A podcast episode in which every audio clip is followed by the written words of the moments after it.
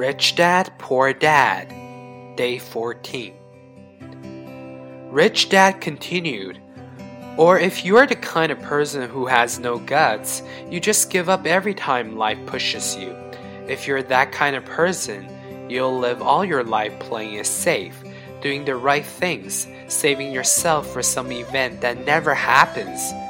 Then you die a boring old man. You'll have lots of friends who really like you because you were such a nice, hardworking guy, but the truth is that you let life push you into submission. Deep down, you were terrified of taking risks. You really wanted to win, but the fear of losing was greater than the excitement of winning. Deep inside, you and only you will know you didn't go for it. You choose to play it safe.